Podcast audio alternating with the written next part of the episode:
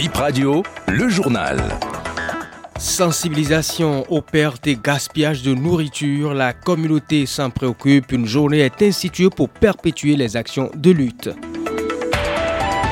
Quelles dispositions pour faciliter la traversée des artères aux élèves et écoliers dans les établissements abordent les voies principales? BIP Radio vous propose un reportage. Voilà pour le sommaire de cette édition. Bonjour et bienvenue dans ce nouveau point de l'actualité. C'est la journée anti-gaspillage aujourd'hui. En 2021, plus d'un milliard de tonnes de nourriture étaient, gaspillées alors que 800 millions de personnes souffrent de faim.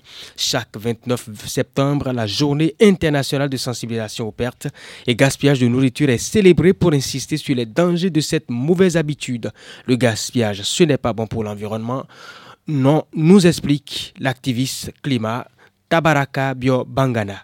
Au Bénin, on, gaspille de la nourriture, que ce soit pendant les fêtes, que ce soit dans les restos, que ce soit chez la bonne dame. C'est un style de vie que nous avons adopté, le fait de manger de laisser une partie dans l'assiette et de partie montre que vous êtes aisé. C'est une culture sociale, ce qui est naturellement irresponsable puisque nous savons qu'il y a des gens qui n'ont pas assez à ces ressources-là. Lorsque nous prenons le côté environnement, le gaspillage alimentaire contribue au changement climatique à travers les gaz à effet de serre que ça dégage. Et les gaz à effet de serre sont connus pour être responsables du réchauffement climatique qui perturbe les saisons chaque année et qui réduisent les récoltes à la fin de chaque année. Nous avons aussi la pollution de l'eau et une grande consommation en ressources Donc, lorsque les aliments sont gaspillés, il y a également la déforestation. La production d'aliments nécessite la destruction d'énormément de forêts. Lorsque nous prenons la culture des lignames, il faut d'abord détruire énormément de forêts.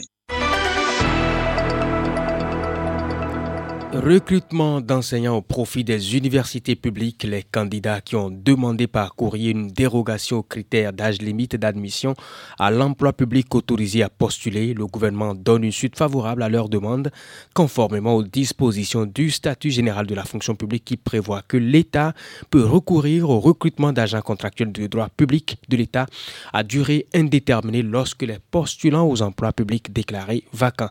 On écoute Dr Edouard Tchakbe, porte-parole du collège. Personnellement, il y a cinq ans de cela que j'ai commencé cette lutte-là. Et puis après, mes camarades m'ont rejoint. J'avais commencé par un recours hiérarchique.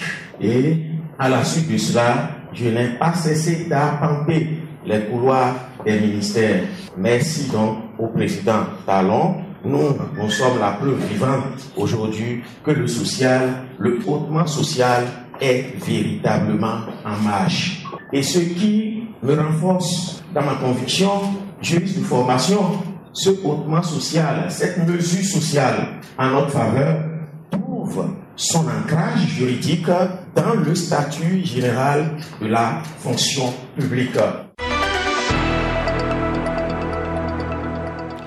La sécurité routière des enfants dans les écoles bordées par des rues passantes, déjà pour les piétons adultes, ce n'est pas évident. Pour les écoliers élèves, c'est très dangereux. Quelles mesures pour faciliter la circulation aux élèves? Reportage de Narcisse Toutin et d'Orkasawanga.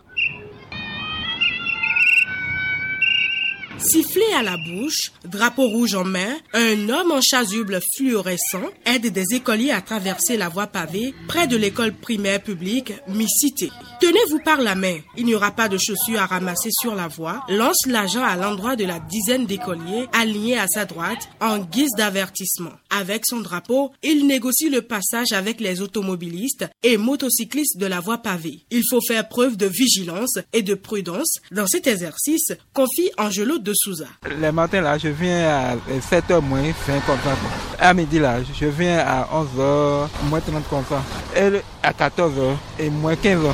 17h aussi, moins 15. Des fois, les motocyclistes là, font des têtus quoi. Des, fois, ils font la voie quoi. Difficulté là, non, moi je n'ai pas encore.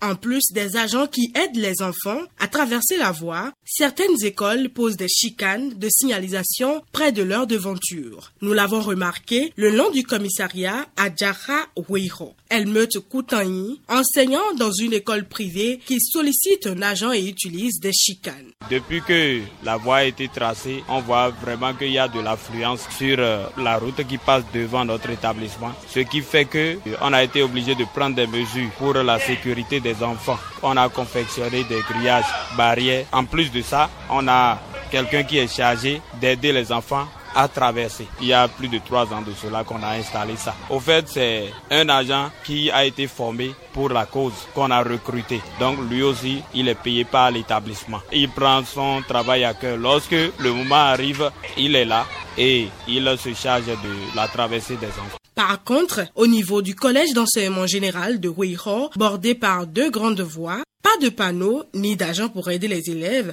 chacun se débrouille pour traverser. Ces précautions sont nécessaires pour la sécurité des écoliers, élèves et étudiants, souligne Léon Adosounon, moniteur certifié d'auto-école et auteur du livre le guide universel de la route. Les centres d'éducation ou de formation devraient se munir de ces panneaux pour montrer aux usagers de la route le danger qu'ils courent en faisant l'essai de vitesse. L'usager, quant à lui, doit comprendre le langage de la route et communiquer aisément avec la route et le véhicule. Les établissements devraient faire la commande de ces panneaux en respectant les normes, à savoir la taille du panneau, dimensions, les couleurs et le symbole.